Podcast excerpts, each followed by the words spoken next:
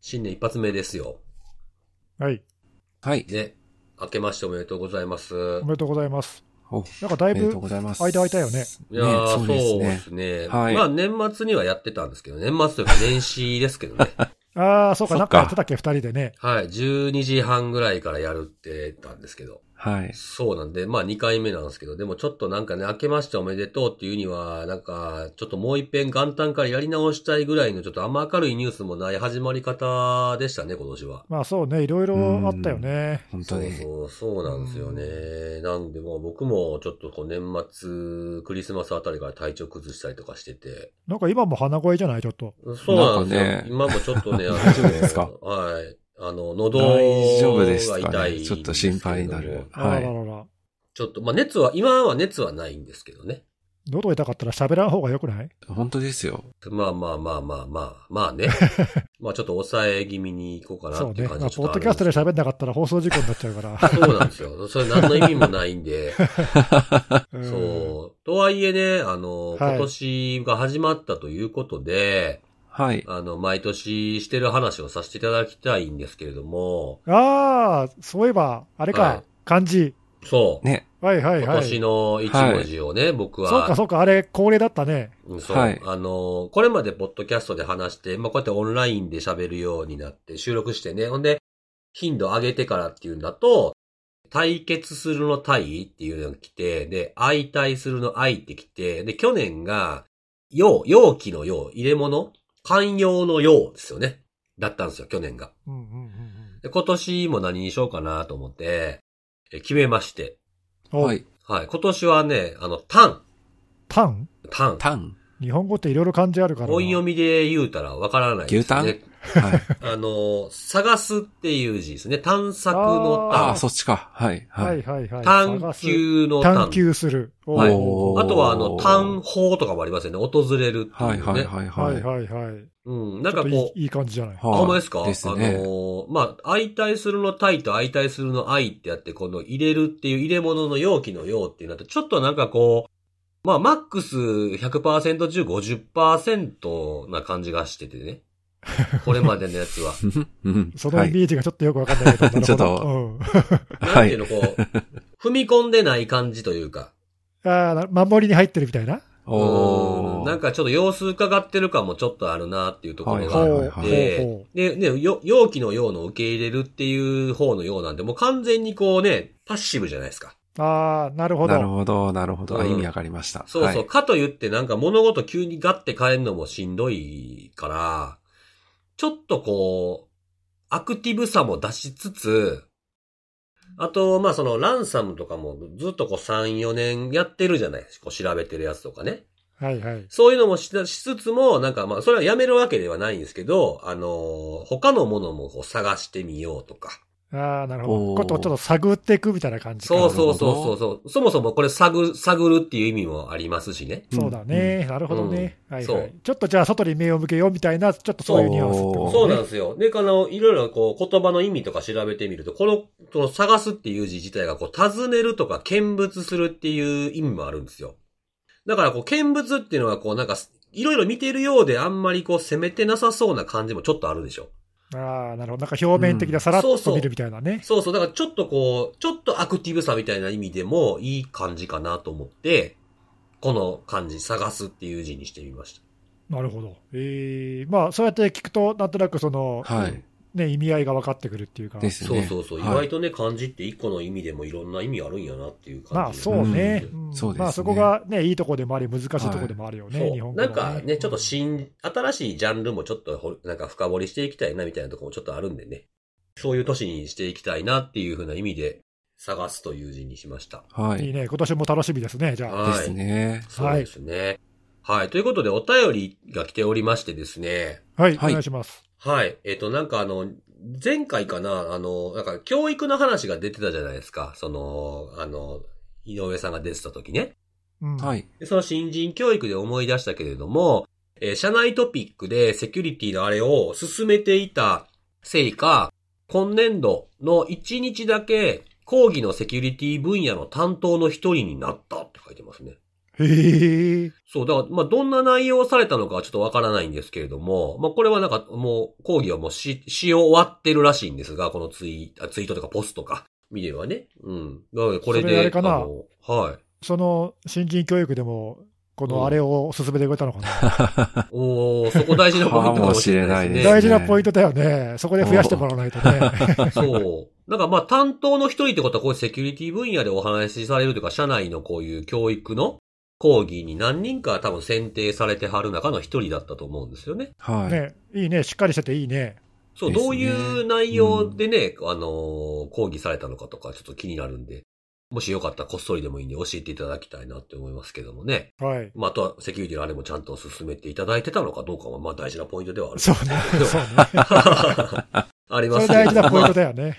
そうですよね。まあでもなんかほら、社内でさ、なんかこうセキュリティの話とかちょっとしてよとか、なんか朝礼みたいなやつでちょっとこう、あのね、定例とかでちょっとセキュリティのトピック話しましょうみたいなところで、にもこのあれが役立ってたら嬉しいなと思いますけどあね。そうで確すねかに確かにう。んはいはい。ありがとうございます。はい。はい。でですね、もう一個もですね、教育に近い感じの話なんですけれども、えー、セキュリティ人材不足ってよく耳にしますが、セキュリティ人材って何って聞かれた時に、えー、あれだよあれと明確に答えられる企業がどれだけあるのかが少し疑問です。えー、例えば統制と、えー技術で分類しただけでも求められる知識や能力も違いますし、幅が広いですよね。ふと思いまして、ということで、ハッシュタグをつけてポストいただいておりましあた。質問っていうかコメントか。そうですね。まあ、難しいとこですよね、これもね。確かにね。あの、ほら、僕らとかさ、まあ、僕らって今一括りにしちゃったけど、まあまあ結構長くやってるからさ、はいはい。だいぶほら、昔はもっとこう、セキュリティって言った時のその、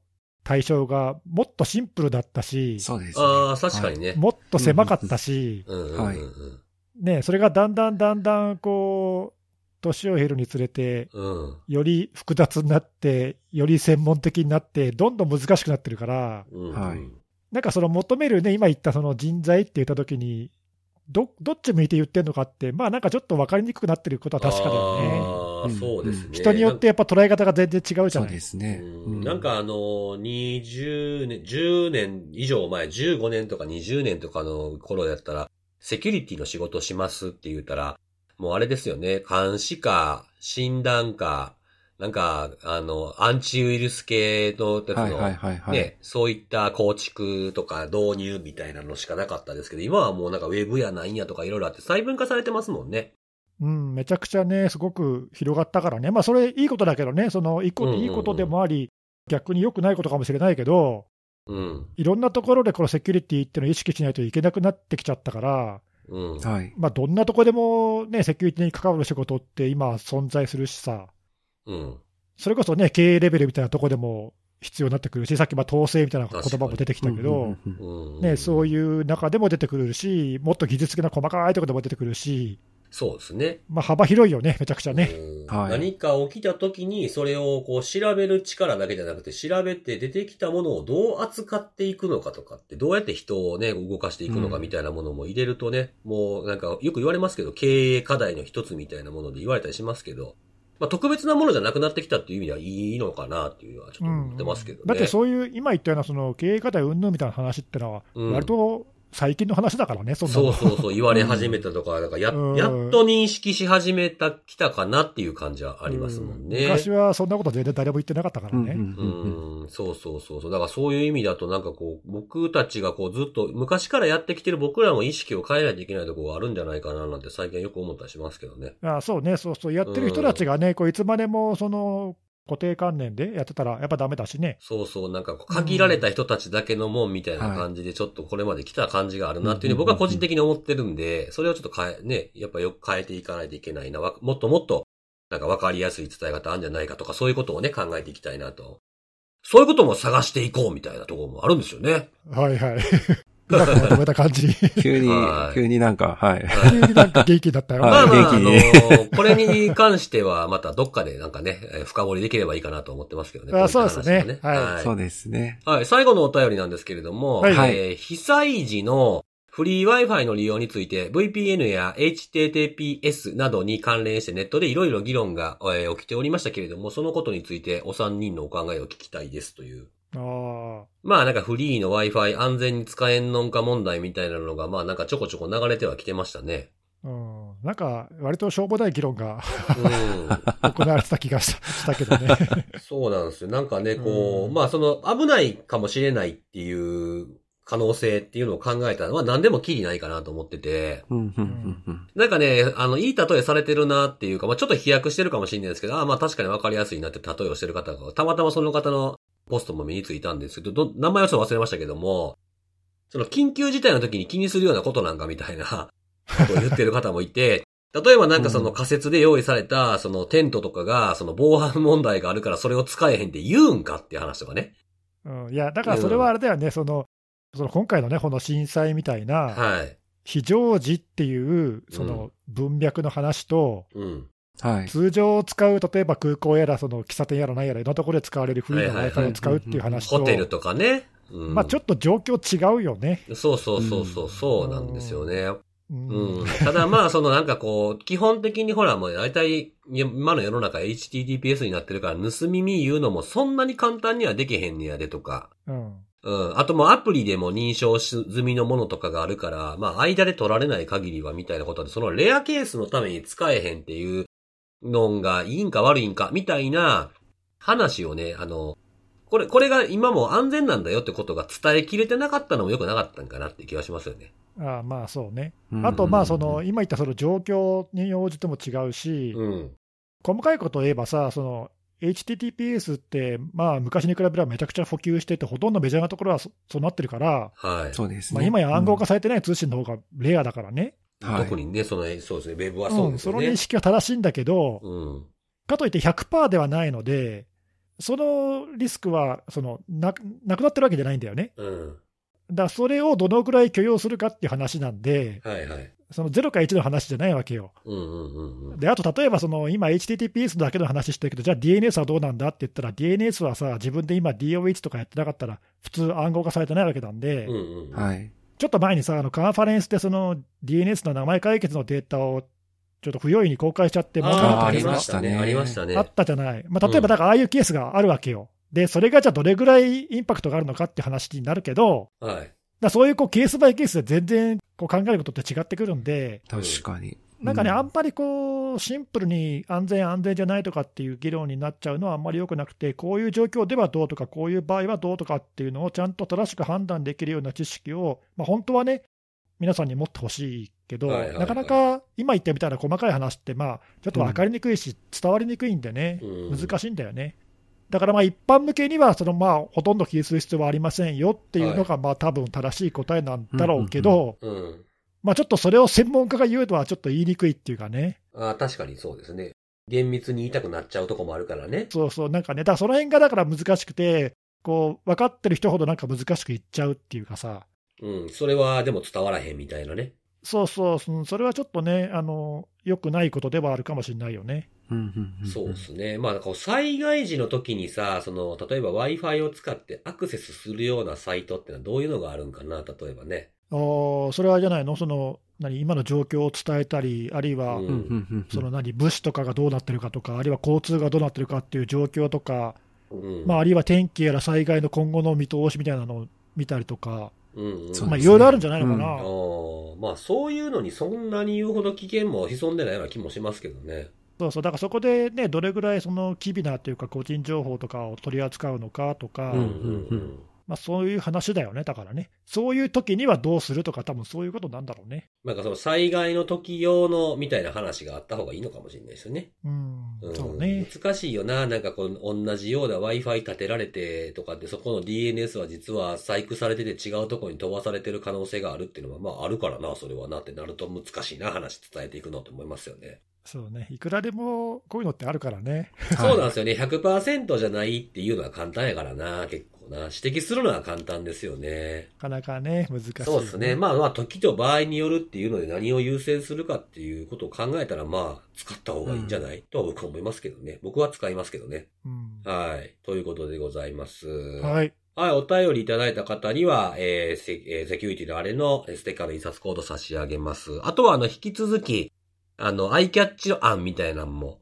はい。あの、募集してるんで、なんかたまに来てるんですよね。この間なんかぶおう僕ら3人を武将に例えてみたいな武のしてましたよね。将戦国武将ってことそうそうそうそう。なるああほど。ー、なるほど。なんか、へイーイメージ、イメージらしいです。僕は誰々、ネギさんえは誰ど々。ういうイメージだあろうんまり面白いね。わからえない。わかんないですけどね辻さん何になるんですか僕はあの、前田慶次でしたね。歌舞伎ものかかそうですね。なんか、雲の彼方にですね、僕ね。はいはいはいははい。そうそうそう。まあそういうのもまあいろいろやりくつか来てたん案も楽しいですねそうそうそ。そううですねはいまあどれが採用されるかはちょっとわからないですけどね。い。はい。はい。い。気長に、あの、すぐ採用されるわけではないので、あの、ちょっと、今回どうしようかなと思ったら、これ使ってみようみたいに選ばれるんじゃないかなとは思ってますけど。ああ、なるほど。ストックとしてね。そうそうそうそう。はい。ということで、今日もセキュリティのお話をそろそろしていこうかなとはい。お願いします。思ってるんですけれども、えっ、と、まあ、新年一発目ということで、えっ、と、僕から行こうかな。はい。お願いします。はい。お願いします。えー、まあその冒頭で今年の一文字探すとは言ったんですけれども、やっぱりね、あの2023振り返るのも大事なんじゃないかなという気持ちもあってですね、あの、今日も今日とてランサムの話をですね。お、いいですね。2024年もブレないですね。そうですね。ですねで、2024なんですが、あの2023のあの、辻的ランサムまとめみたいな感じのお、話をしようかおーいないねと思ってまして、あの、まあ、これ聞いてくださってる方は、まあお、あの、お長らくね、聞かれてる方はもうご存知だと思いますけど、僕はあの、集計してるじゃないですか。ランサムのリークサイトのね、はい。やつをもうずっとリークサイトけ、あの、集計してきてるわけなんですけど、その辺のえー結果を、えー過去のものと比べてどうかみたいな話をちょっと紹介していこうかなと思ってうんます。うんうんはい。はい。はい。まずね、あの、観察対象にの変化。まあ、これランサムギャングのリークサイトのことを指すんですけど、まあこの辺の変化ちょっとみあの、紹介しようかなと思う、から入っていこうかなと思うんですが、えっ、と、今年とか、あ、今年じゃない、あの、23年は、最終的に16グループのギャングを見ていました。まあ、あの、増えたり減ったりっていうのもあるんですが、最終的にまあトータル延べで16だったってことですね。途中でいなくなったやつも1としてカウントしてるっていう意味です。うんうんで、えー2023年新たに監視対象には登場したんで加えたっていうやつが、えーメデューサロッカー、ノーエスケープ、キリン、ハンターズインターナショナル、えーアキラ。これアキラはね、あのー、ほんと滑り込みで、あの、振り返って追加したんですけど、今もちゃんと監視対象に入れていて、この5つを、はい、追加するようになってます。で、えー、まあ、これ、言い方が正しいのかどうかわかりませんけど、まあ、詐集したランサムギャング、サービス終了したランサムギャングですね。差し入れササシシュュかまあ一応ほら、はいだってサシュランサム、いやおかしいか、おかしないやろ。ラースやもん、だってほら、サンサムエア、アズアサービスやから、サシュっていうのが一番正し まあ、そいんじうでゃすね。ないか。な。はい。で、まあ、いくつかこれも言ってですね、まあ、ハイブですね。ああ、えーはいこれは何度、何度も、あの、これでも取り上げてますけど、結構なんかこう、劇場型な感じというか、ね、あの、キーを FBI が取って、組織に、いろんな被害組織に提供するなんてみたいなこともありましたけれども、はいうん。はい、この配布だとか。これ資金洗浄役じゃないかっていう人が逮捕されたりしてましたよね。ああ、出てましたね。で、あと、あの、まあ、日本でも一時期話題になったラグナロッカーですね。これもインフラが止まって開発者と見られる。これ結構、このここまでのコアなメンバー逮捕されるのは珍しいケースだと思うんですけど、そうこれですもよねフランス当局が逮捕っていう報道がされてましたよね。で、あとね、あの、ノーエスケープが登場したんですけれども、こまあ、あの、詐集もしてると。詐集というよりはね、もうなんか持ち逃げしたんちゃうか疑惑がかかってるという。んんんああ、なるほど。たまにあるよね、そういうのね。そうそうそうそう、うんあ、これもなんかね、あの、アバドンの生まれ変わりちゃうんかみたいな感じで言われてたんですけど、いきなり何にもアクセスできなくなってですね、あの、アンダーグラウンドなフォーラムでも、このノーエスケープ自体がバンされてしまうというですね、うんうんうんうんえー感じでいなくなっちゃいましたということですね。はい。で、えーあとはローヤル、ロイヤル、ローヤルですね。あと、バイスソサエティ。これがもうなんか特に何もなく、あのー宣言とかもなく、スンっていなくなりましたね。アクセス。まあ、ずっと更新されてないなとか、たまにインフラが不安定やな、みたいなのがありつつも、急にいなくなってしまいました。もう繋がんなくなって、アクセスできなくなあっーた。そういうのもあるんだね。そうそうそうそう。はい。ということで、この5つが、5つが増えて5つが減るみたいな感じで、けまあ、合計他、まあ、6ビットとかブラックキャットとかもいますけども、まあ、16グループ見てましたというようなところです。はい。で、えーリークの総数、まあこれ決して実際の被害の大きさというイコールではないんですけども、まあリークの総数っていう風なところで言うと、これ3年間、2021年、22年、23年っていうところで見てみた結果、えーまあグループ数だとかっていうのは変わってはいるんですけれども、平均で見たらですね、えー2021年は95.125件、22年、せんえー133件、で、23年が176.6件ということで、それ平均っていうのは、1グループごとってことリークの総数をグループ数で割ってます。ああ、そういうことね。うんはいなんでまあこれで見ると、順調にっていうと、まあ僕らからは順調じゃないんですけど、まあまあ増えとるなという感じですね。。うんそうね。はい。で、えー被害組織の所在地国っていうところで、これはもう相も変わらずもうアメリカがえーぶっちぎり一強です。で、えーまあその、それに続く国はですね、えーまあ上位10カ国で見ても、多いものでも6.3%とかっていうふうなところで、まあ団子状態が結構上の方であるってことですねうん。この辺もまあ3年間は大きくは変わってないなというところなんですけど、アメリカが1位のことには変わらないんですけど、かアメリカ去年1回落ち込んでるんですよね。22年で1回落ち込んでるんですよね。うん。なんかそんな話したよね。そうそうそう。それで、あの、まあ、保険の入るのが大変で、結果的にセキュリティレベル上げへんかったら保険継続とか新規に入られへんからとか、あと、まあ、制裁対象に加えられてたりもするから、そのギャングがいくつかね、うん。金払いが悪くなってあんま狙われへんのんちゃうか、なんていうふうに思ってたのが2022年やったんですけど、まあ、結局、21年と同じぐらいの割合の水準にまで戻してくるっていうことになっちゃいましたね。うん。はい。で、まあ、あの、ちなみに日本の件数に関して言うと、まあ、2021年から1年刻みで13件、22件、31件というふうに増えてはいるんですけれども、まあ、割合としては、まあ、0.9%、1.2%、1.1%、これあの、全部の、えーリークの件数で割った結果の割合で言うと、この割合なので、割合という目で見ると、そんなに変わってないですね。うん、なるほど。まあ、全体が増えててってことだね。一緒に増えてるってことだようんうんうんねうん。そうそうそうそう。そうですね。なんで、その、いろんな国は増えたり減ったりっていうのがあるんですけど、まあ、イギリスは、あの、ずっと増え続けてるって感じでしたね。ちょっとずつですけど。はい。まあ、その辺は、なんか、あんまりそんな大きく変わってないかなっていう風な感じはしますね。で、あとは、被害の組織の業種なんですけど、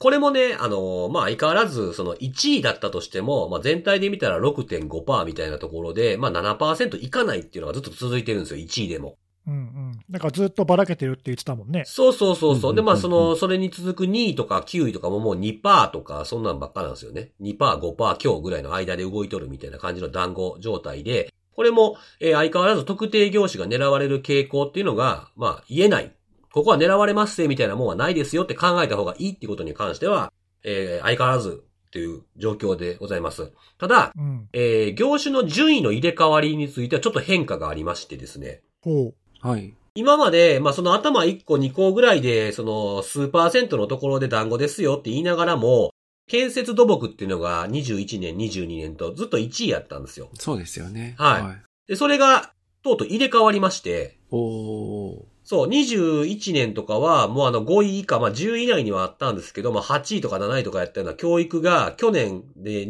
にな、あ、去年ごめんなさい、22 21年がそれぐらいやったのが、22年2位になってたやつが、とうとう今年は教育が1位になりました。ほう。あ、今年というか23年か。ごめんなさい、難しいです。へそうそう。だから、あの、順位を上げてきて、結局1位に入れ替わるっていうふうなところで、であと同様に順位を上げてきてたのが、え、病院医療っていうところで、これが、あの、3位になりましたー。。うんうんうんあ、で、あの、建設の僕は2位になったってことですね。なるほど。はい。で、これであの、いろんなギャングの、その、内訳みたいなものを見ていったんですけども、教育に関して言うと、えーロックビットが、えー21年から見ていると、まあ、1.1%が、で5件、3.3%で27件ってなってたんですけど、23年は5.6%で58件っていうことで、まあ、かなり増えてるんですよね。う。うんんなんでこれが教育を1位に押し上げた、まあ一番大きな要因なんじゃないかなと思います。で、それ単体だけじゃなくて、まあいなくなったものも含みますけれども、バイスソサエティ、そうそう、バイアスサイティね。そう、イバイスソサエティは、えっと、41%が教育なんですよね。そうですよね。結構やってましたもんね。そうそう、ここ教育がすごく多かったんですよね。で、これで、えー、まあ、これでも18件なんですけどね。全体の件数が少ないので、はい。で、バイスソサエティに続いて、ロイヤル、メデューサ、アキラ。これらは全部1割ぐらいは教育で1位なんですよ、ここのグループも。おー、そうなんですね。なんで、まあ、その、、すごいね、母数のでかいロックビットがありつつ、他のところも、ちょっとずつ、ちょっとずつの、こう、ちりつもっていうところもあって、1位にガッと上がってきたのかなと。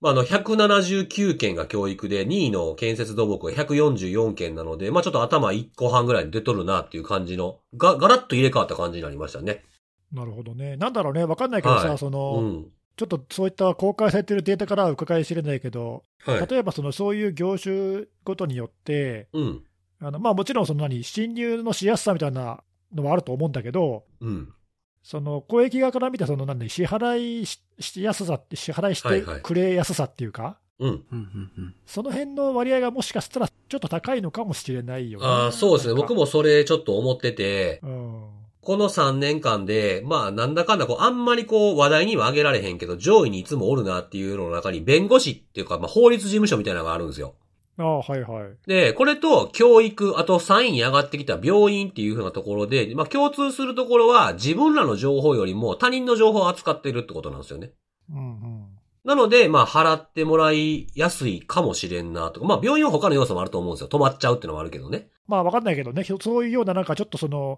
表に出てきてない別のなんか要因で、うんそういうところが狙われやすいのかもなっていう感じはちょっとあるけどね。そうですね。あとまあ報道を見てると、あの教育系が払ったみたいなニュースたまに見かけますもんね。そうそう、うん、まうんあ、ちょっとそういうのは目立つだけかもしれないんで分かんないけどね。うん、そうそう。ハワイの学校とかがね、去年払ったみたいなことあったね言ってましたけどね。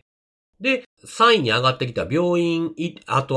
医療機関っていうようなところで言うと、もうロックビットはこれが、えーまあ、21年から、えー0.9%、3.1%、3.7%みたいな感じでじわじわと増えつつ、あとはあのー鼻炎離炎はい。とかが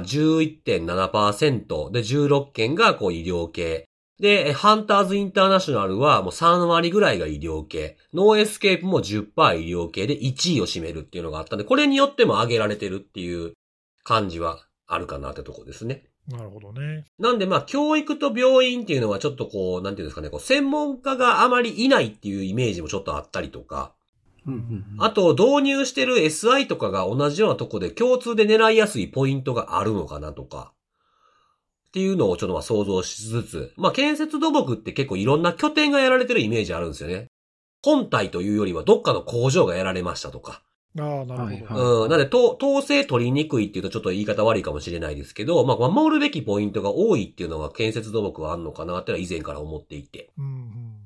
はい。なんで、この3つがちょっと、はい。ちなみに建設土木と病院に関しては1件差でほぼ同じ件数でしたね。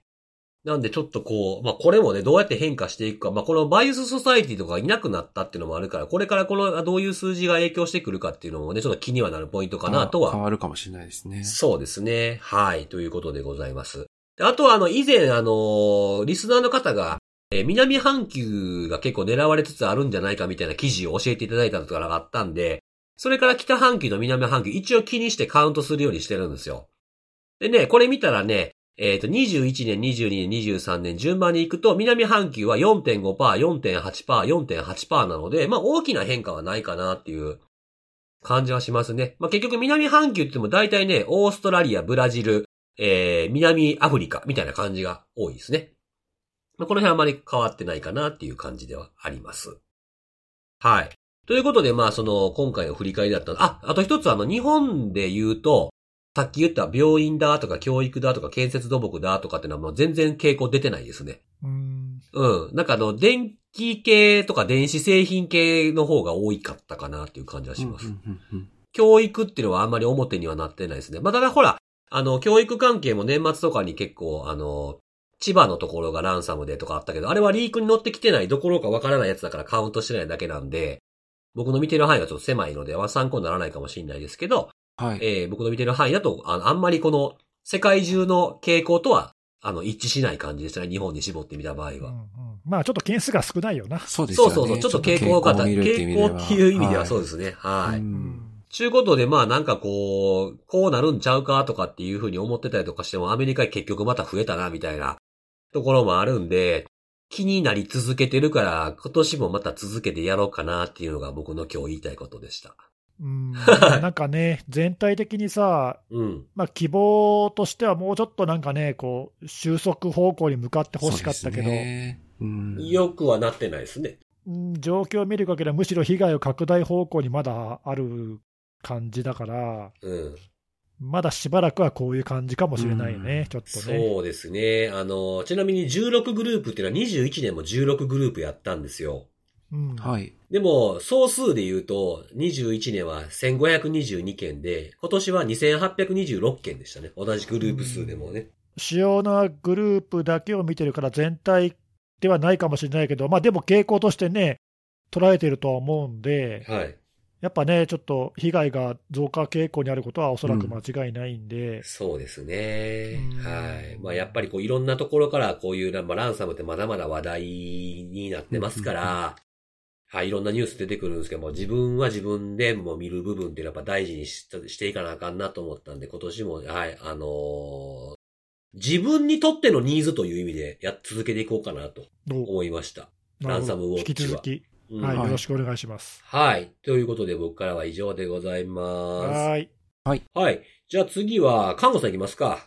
はい。えー、私もですね、2023年の状況まとめみたいな話をさせていただきたいんですけども、はいはい。私あの、ランサムではなくてですね、あの、脆弱性うん。についてでございまして、はい。だからその去年の今頃もうん。 CVE のあの、2022年の状況みたいな形で、あの、ジェリーギャ・ガンブリンさんっていう方が、はい。ああ、なんか取り上げたあのね記。事でねう、んはいうん、取り上げてらしてそれをご紹介したかと思うんですけども、また今年も、ガンブリンさんが記事を公開されておられたので、まあ、まずはちょっと件数の状況をちょっとお話ししたいなとは思ってまして、はい。うん、 2023年に公開された CV の件数って、はいはい。どれぐらいかって、わかりますかねまあ、聞いてる人はわかあーわかんないけど、はいもしかしたらあんまりその辺ピンとこない人も多いかもしれそうないでけすどかね。ね。 23年に裁判された的なこと。裁判というか、公開されたっていうのは適切ですそうかだね。ねはい。必ずしも2023っていうもの以外もい公。開される可能性がありますんで、ああ、それも含めるってことそうですねあ。あ、そうか、それだとちょっとわからんな。ですよね。はいで、数で言いますと、まあ、ガムリさんがまとめた件数でいくと、うん。 28,902件はいがはいはい2023年に公開されていて、で、これ、2022年は25,081件だったので、まあ、純粋に10%以上、13%ぐらい増えてはいはい発行されたというところがあってですね、まあ、なので、まあ、い依然というか、まあ、むしろ増え方としては、まあ、CV のその公開状況としてはもう、より加速的に公開が進んでいると。うん進んでいるというか増えていると。なんかね、もうちょっと緩やかな増え方かと思ったけど、だいぶ急に増えたよね。そうなんですよね。なガんーかッとまたまうあん増えてるなという感じではあってですね。まあ数としてはかなり、まあ多い、多いなと。もう本当に単純計算でいくと、1日平均でもう80件ぐらい公開されていて、まあ月だとまあ2000件ぐらい。はい。そすごい数だようね。ですね。まあ、なので、まあ、単純にこういった情報だけをもう本当に一個一個見るっていうのは結構もう限界来てるよなっていうのは、まあ、あの、純粋にその数、うん。その人、人の力だけでやろうっていうのは結構限界来てるなっていうのそは、うだねあの、ちょっとこの数の多さだけ見てもわかるんですけども、うんう。ん。合わせてその CVSS とかについてはどうかというと、平均値でいくと7.12っていうスコアが、これ基本値ですけども、え発行されていた先ほどの2万9000件近い CVE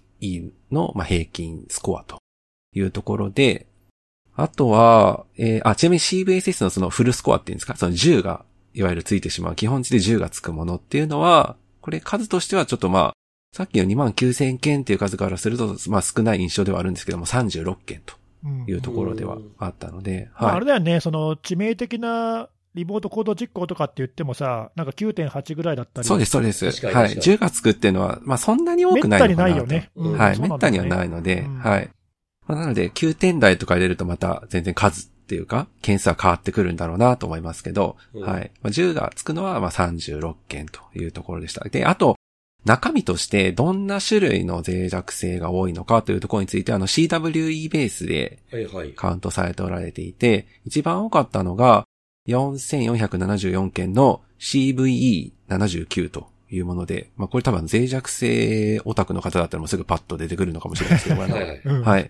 これクロスサイトスクリプティングの脆弱性ですね。はい。うんうんこれ、が4400件ぐらいというところで、これがもう突出してる感じですね。件数でいくと。突出していてですね。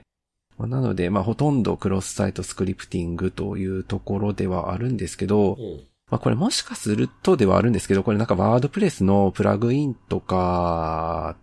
のえー部分で、まあ、もしかしたらこのクロスサイトスクリプティングの報告裁判っていうのが、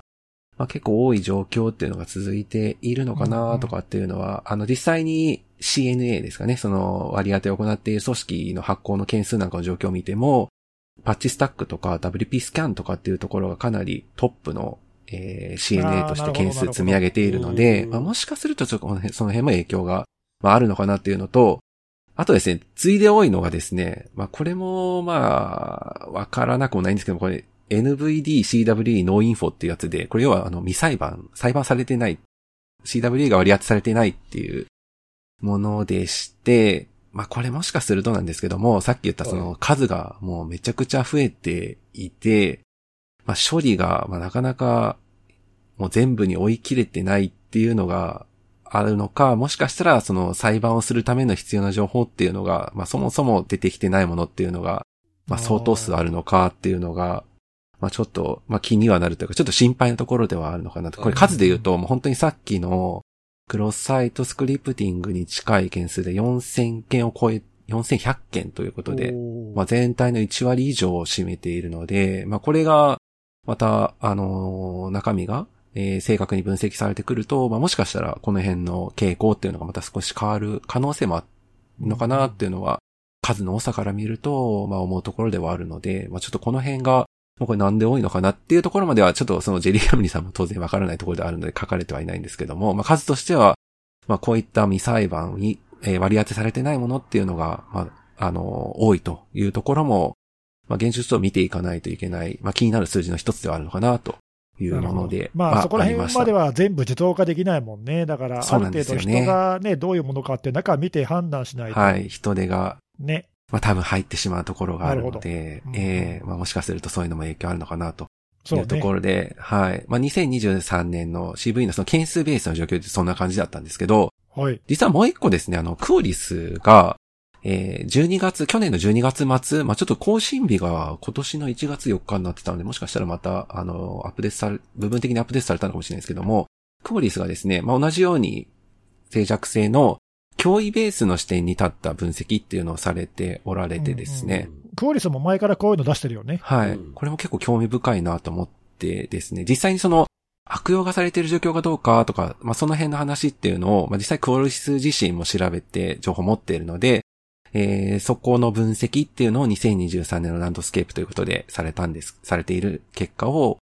去年末に公開されてるんですけども、うん。まあ、全体的に、まあこれもいつも言われてるところではあるんですけども、まあ日常的に悪用されうる、まあそういった高いリスクのあるという形で書かれているそのクオリスが評価した脆弱性っていうのは、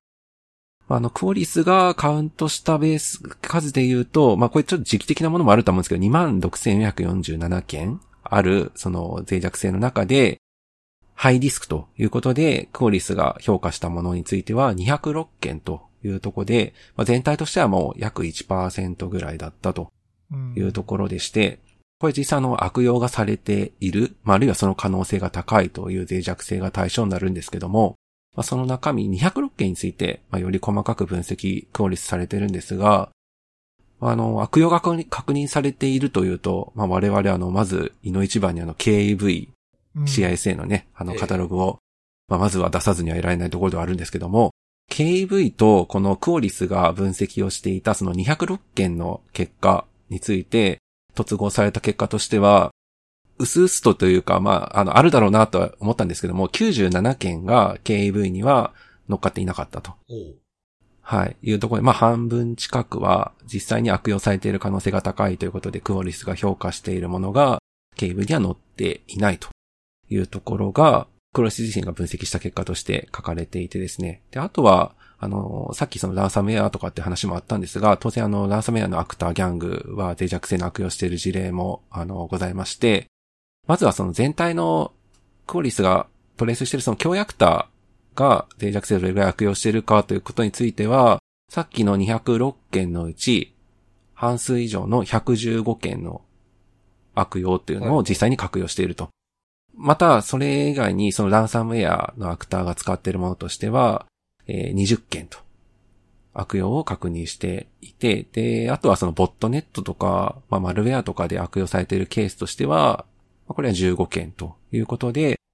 クオリスが分析していてですね。まあ、なので、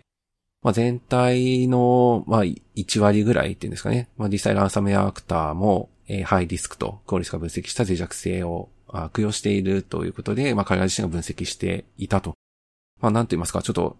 これ数字として多いと見るか少ないと見るかっていうのはちょっとい、まあ、脆弱性のもう、まあ、件数だけじゃなくて、まあ、実際のその中身を見ていく必要はあると思うんですけども、うん。まあ、実際に数としてはそれぐらい使われているというところを、えー分析しておられて、で、最後はですね、公開をされてから、実際に悪用されるまで、どれぐらい期間を要していますかというところも、クロリス分析していてですね、平均でいくと44日というところで、まあ、結構余裕あるなっていう感じの印象は受けるんですが、これも本当に平均ででして、まあ、実際あの、クオリスがですね、そのグラフ掲載してるんですけども、days to exploit っていうあのグラフを公開してる、あの、実際にまあど何日用したかというのはもう本当、えー棒グラフを書かれてるので、もうこれ見ればもう言わずもがなっていう感じはあるんですが、あの、実際に公開されてから悪用されっている脆弱性の割合において、25%はもう公開当日に悪用されていたとうん。いうところ、さっきのそのハイリスクという形で分析してますね。206件というものについて、まあ、より細かく見ていった結果として、25%に当たるものっていうのが、公開当日に悪用されていたよというところで、まあ、これも、まあ、かなり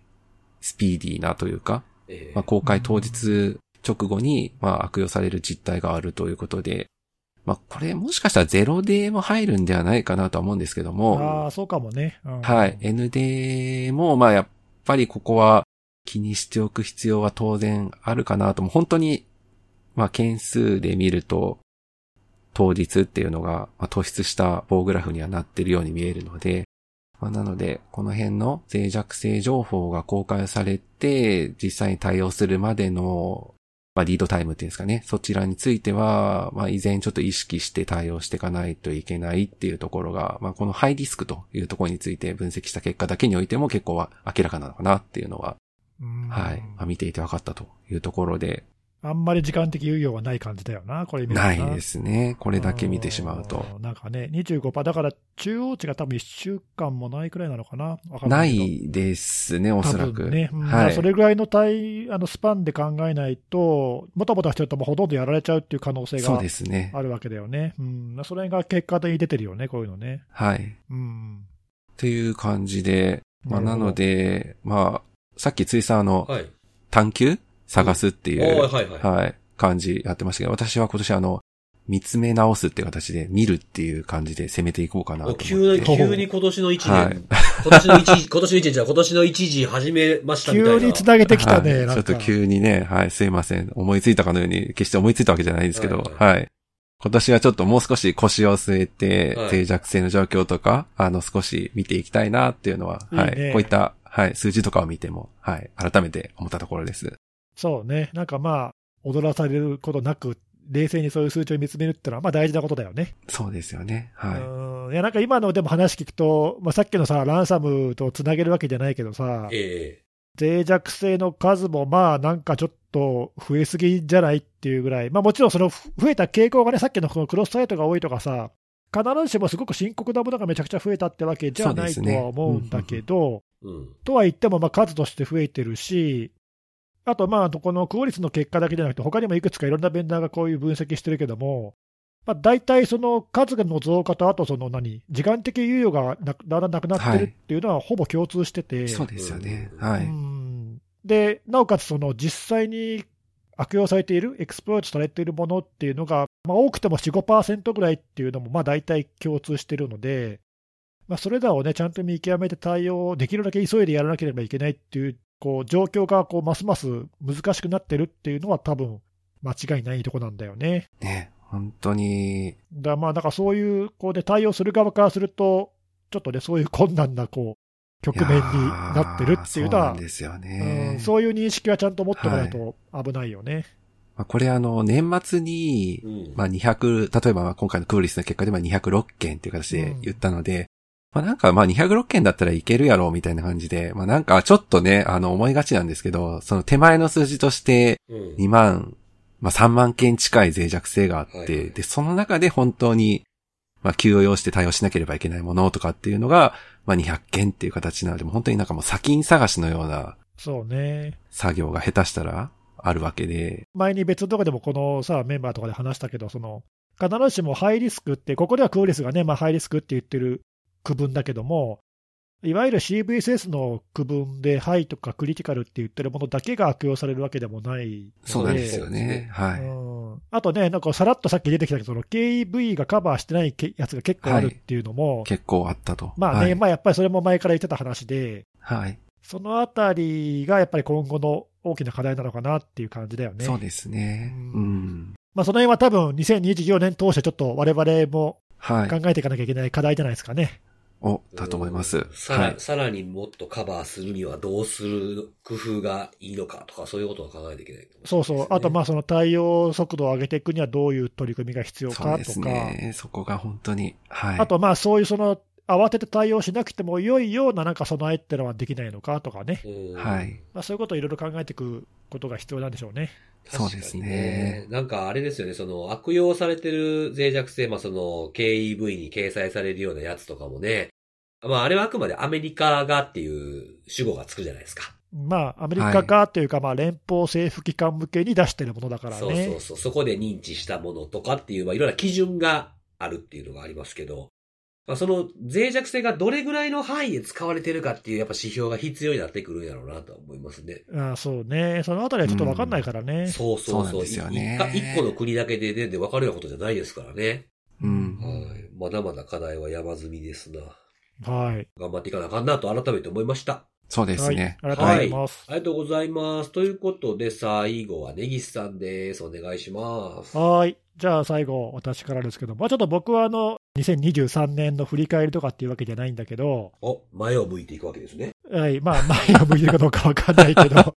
年明け、2024年年明け、まあいろいろ事件あったけど、その中で、はい。はい。えっと、1月の3日に、スペインの大手の携帯電話会社で、オレンジスペインっていう会社があるんだけど、ほう。ここがちょっと大規模な通信障害を起こしまして、ほうほお、これについてちょっと今日取り上げたいんだけど、う。はい。ちょっとね、これ、原因がちょっと面白面白いって言ったら不謹慎だけど、興味深い興くって、うんはい。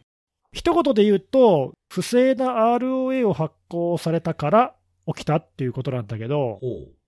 えー、とこのまあ ROA って何かっていうところをちょっとまあ簡単に最初説明すると、はい。インターネットでその経路制御に使われる BGP っていうプロトコルがあるじゃない。はいはいはい。はい。あれって、そのまあ、受け取った経路情報が本当に正しいものかどうかっていうのは、実はその判別する仕組みっていうのがそもそもプロトコルにはないのね。うーん。なので、そのそうすると何が起きるかっていうと、例えばある事業者が設定ミスをして間違った経路情報を流しちゃいましたとかう、んうんはいはうんい。あとその攻撃者が意図的にその経路をハイジャックしてやろうと思って、その不正な経路情報を流しちゃいましたっていうようなことが起きると、まあ、受け取った側はそれをそのまま信用するしかないわけ、基本的には。おーはい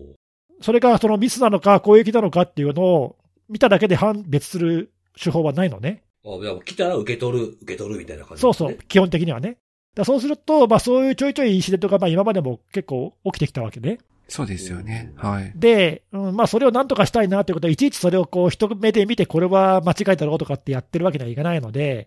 なんとか自動的にそれを判別できないかっていうので、できた仕組みが ROA ってやつで、はい。これはあのルートオリジンオーソライゼーションの略なんだけど、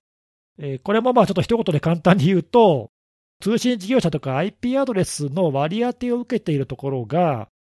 このアドレスレンジはどの AS から経路情報を流しますよっていうのをあらかじめ宣言しておきますと。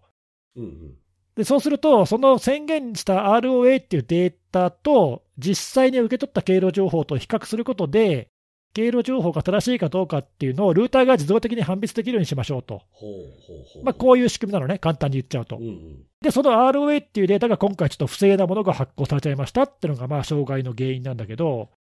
なんでそんなことが起きたかっていうと、この ROA ってやつは、その IP アドレスの割り当てと関連してるから、そういったものを管理してる、その地域インターネットレジストリーって呼ばれてる、世界中にまあ5つある組織で管理されてるんだけど、はいはい。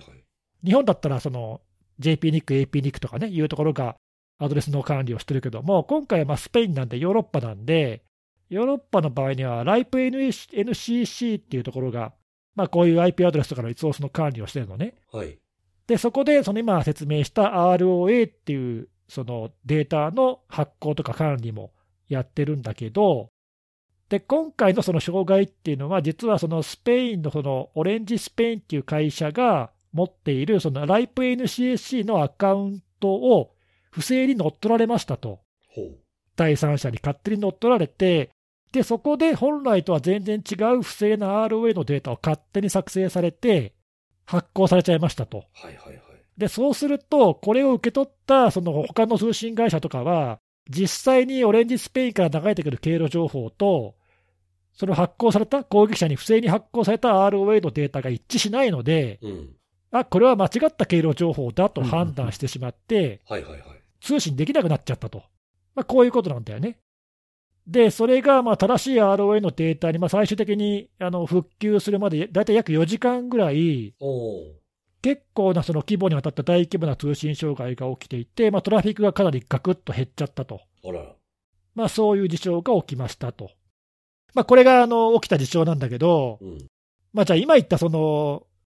オレンジスペインが使っているそのライプ NCC のアカウントが乗っ取られたっていうのは、じゃあなんで乗っ取られたのかっていう話になるんだけそど、こですよね、一番大事なとこね。でこれがちょっとね、若干お粗末という感じはあるんだけど、まあ、理由が2つあって、うん。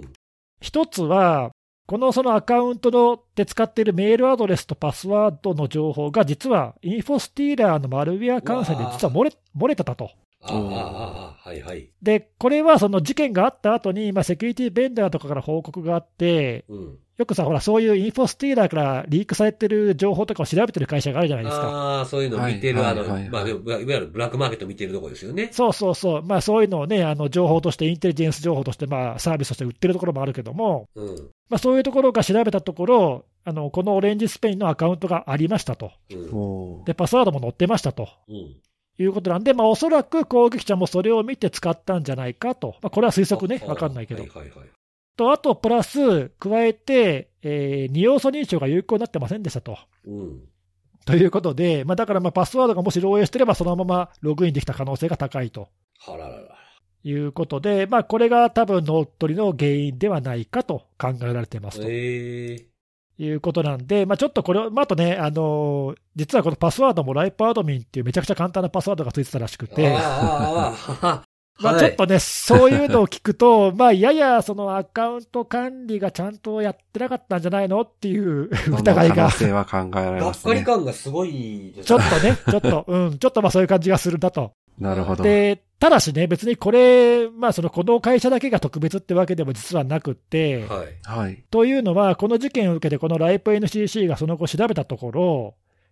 分かったのは、他にも同じようにパスワード情報がその、まあ多分インフォスティーラー系だと思うんだけど、はい。漏洩してますよっていうものが、800アカウントで見つかりましたと。めちゃめちゃあるな。めちゃめちゃある。まあちょっと全体がどれくらいで何パーセントか分かんないけど、まあまあ結構な数見つかって、これらは強制的にパスワードをリセットしましたっていう報告がはい。されているので、ええ。まあ似たような感じでマルウェア感染に気づかずにパスワードが漏洩してて、まあ、そういう乗っ取り被害に遭うリスクがあるアカウントが、まあ、結構あるということが、まあ、この調査で分かって、ちゃんと皆さんやってねっていうので、あとまあ二要素練習をみんな使ってねっていうまあ注意喚起をしてるんだけど、はい。まあちょっとそういう、まあ、ちょっとさっき僕、お粗末って言ったけども、まあ、意外とこういう状況なんだなっていううん。っていうことなんですね。で、あとさ、ほら、あの、他去年、セミナーとかでもさ、ちょっと僕少し喋ったけど、はい。こう最近こういうなんか正規のアカウントの乗っ取りの被害っていうのがちょっと目立つなっていう話を他にもしたあーんしたんだけど、バリッドアカウントってやつですね。そうそうそう。はいはいはいで今回もまあそういうケースで、おそらくまあ事前にマルウェア感染で漏洩したんだろうって言われてるんだけど、まあそういうこういろんな理由でその正規のアカウント情報がまあ実は最初から漏れていて、うん。それが侵入に使われちゃうと、まあ、意外とあっさりね、今回みたいにその二要素認証とかないと、まあ、結構あっさり乗っ取られちゃうみたいなのは、うん。まあ、ちょっともうちょっと気をつけないと、なんかね、800アカウントも漏洩してて気づかないっていうのは、ちょっともうちょっと危機感持った方がいいなっていうふうにう。うんん。思って、今回でもそらこういう事件が起きたからさ、ライプ NCC も調べてみたわけで、うん。そういうのがなければね、そのリセットとかしないで、まあ、乗っ取り放題になっちゃう、まあ、このアカウントのうちどれぐらいに要素認証が有効だったか分かんないんで、まあ、乗っ取り放題はちょっと言い過ぎかもしれないけど、はい。まあ、今回みたいなケースっていうのは、他にもいろいろ考えられるなと思うんで、うんうん。まあ、ちょっとね、自分たちのところのあの認証情報を漏洩してるかもっていう前提で考えるっていうのは、ちょっとなかなか難しいとは思うんだけどう、ん。まあ、そういうことも少し念頭に置いて対応しないといけないんだなっていうのを、なんかちょっとね、念頭から改めて思っちゃったっていうか。そうですね。はい、まあ、そんなことがありました。で、あとこれ、その普通、さっきも言ったけどさ、その BGP 外部の障害って、大体その間違った経路情報が元で起きるっていうことが多くて、うんうんうん。はい。今回のケースは逆でさ、経路情報としては正しいんだけど、うん。それを検証すべき ROA のデータの方を不正に書き換えられたっていうのは、これはちょっとレアなケースなんで、はいはいはい。ちょっと僕、この辺そんなに詳しいわけじゃないんで、過去にこういう例があったのかどうかは知らないんだけど、うん。まあ、ちょっとこういうことも起こりうるんだなっていうか、これは多分ね、そのこういうことによる障害っていうのは、多分想定あんまりしてないと思うんで、うん。設定する人が人的なミスとしてさ、設定を間違えちゃうっていうことは、まあ、それは可能性として考えられるんだけど、うん。攻撃者がね、乗っ取ってやるっていうのは、これ、まあちょっとも目的がちょっとはっきりしないんで、何か障害を起こして、何か利益があったのかどうかよくわからないんだけど。ああ、確かに確かに。目的が確かに分かりにくいですね。なんか全う然。んまあ、何か想像そつかのないまあ、いわゆるそのサービス妨害的なのと同じでさ、まあ、何か止めたいっていうか、倒したい通信がああっったのかと。たのか、うん。な単なる誘拐犯なのか、まあ、ちょっとね、その背景はわからないんで、なんとも言えないけど、はい。まあ、でもそうあ、こういう攻撃したんっていうか、こういうのもあるんだなっていうのは、ちょっとねあの、うんびっくりしましたね。ああ、確かになんかでもこういうことって、その、漏れ出ますねみたいなことって結構話題になったりするじゃないですか。なるね。うなんか、どっか、どこどこのやつが漏れてるぞみたいなのって話題になるけど、こういうのいきなり来たって感じしますよね、なんかね。うん。で今、ね、今聞いてて思ったのは、その、あの、まあ、なんでこれやったんか分かれへんっていう、まあ、もしかしたらその倒したいやつがあったのかっていう、まあ、推測ではあるんですけど、うんあんま利益にならんから顕在化しなかったんですかね、もしかしたら。そうそう、なんかね、例えばその、いわゆる経路のハイジャックだとさ、はい。なんか経路ねじ曲げて、その通信を盗み見たり、はいはいはい。あの、こっちに寄せたれるってことですね。そうそう、はいあるいはその不正なデータをこう間にかませたりとかしてさ、うん。何かしらその先にその何かしたい不正な行為があって、そのためのはいは前準備段階としてやるみたいなことはあるんだけど、うんうんうんうん。今回のはそのハイジャックではなくて、単にそのいくつかの通信がこう繋がんなくなるっていうか、通信できなくなるっていう状況を生み出しただけなので。うんうんうん。あんまりね、そういう直接的な、こう、なんか、攻撃だとすると、これが、なんかそういう利益に結びつかなそうな感じはあるんだよね。そうそうそうそう、そうなんですよね。まあだからあまりや、うんなんかできたけどやられてこなかったのかっていう気はちょっとしますよね。なんとなくね。うんうんうんまあ、ただでもね、これ、まあ、そうは言っても、まあ、考えようによってはね、その、サービス妨害を起こしてう、んうんまあ、。不利益を起こさせることで、それによって間接的に自分が利益を得るっていうことも、まあ、ありえなくはないので、うんうんうん。まあね、ちょっとその辺がはっきりしないと、なんともそうですよね目的は、うん推測するしかないけど、分かんないけど、うんもしかしたらこういうことを起こすことで警鐘を鳴らしたかっただけかもしれないですしね。まあそういうことうんうんうもんうん起こりうるよね、それはあり得るけどそうそうねそう、まあそれにしては結構な大胆なあれだけどね、そうですよねだいぶ影響がでかいことやってるなっていういのはや、思まかすなり大きいよ、うんこれ、スペインで第2位の携帯会社だから、日本で言ったら au とかドコモとかがさ、はい。数時間ダウンしちゃうっていうのに匹敵するような感じだから、まあまあ国内では影響あったと思うよ、そうですよね。うん、 4時間ぐらいでしょしかも。 4時間ぐらい、まあ短く済んでよかったけどね、これね。まあまあまあ、そうですよね。うんええなんかでも、対策はちゃんとするっていうね。ほんと、ごくごく当たり前の対策っていうことですもんね、これもね。そうそう、まあ、だからこれ、たまたまタターゲットになったのが、その BGP に関連するとこだったから、通信障害っていう事象になったけど、はもともとの原因はね、単なるアカウントの乗っ取りなんい。で、そうですよね。マルウェアからやられたんちゃうかとかね。うん、他でやっとくべき対策と何ら変わらないんで、はいはいはい。まあ、ちゃんとやろっていうことそうですよね。だから、 ちゃんとしろっていう。そう、ちゃんとしようってういうことだよね。ん。まあでも、まあわ、これで分かってよかったですよね、まだ。まあそうね、まあそういう意味では辻さんがさっき言ったその、効果不効果そういう継承にはなったけどね。うーうんうんん。いや、なんかこんなこと起こるんすね、ほんま。ね。うん、いや、まあもしかしたら前にも起きたのかもしれないけど、ちょっとね、僕自身はびっくりして、こんなこと起こるんだと思っうて。ーん。いや、だから、あれですね、その、これ以外のことでも何にでも多分言えるんやと思うんですけど、これぐらいのことやってるやろ、みたいな、みなしみたいな、ほんま危ないなって思いましたね。いや、ほんとほんと。うん。うーん。いやいやいや、なんかちょっとこう、年の初めにすごくいい話題やったなと思いました。なんか、いや、ちゃんと見直さなあかんでっていうね。そうそはい。ありがとうございます。う。はい。はい。ということで、今日もセキュリティの話題を3つしてきたんで、最後におすすめのあれなんですけれども、はいはいまあおすすめのあれというか、まあちょっと一つのサービスを紹介するっていう形になるんで、まあちょっと、あの、気が引けるところもあるんですけど、僕もけ、僕や僕の知人も結構救われたサービスっていうことで、えー、ちょっと紹介したいんですけれども、ファストドクターっていうサービスなんですけどね。ほう。あの、夜中にでも往診に来てくれるっていうああ、なるほど。やつなんですよ。で、あの、しんどい時って、なかなか病院行くのもきついでしょうんうん。うん。ほんで、あの、今やったらまだね、ほら、コロナや、あの、何えっ、と、インフル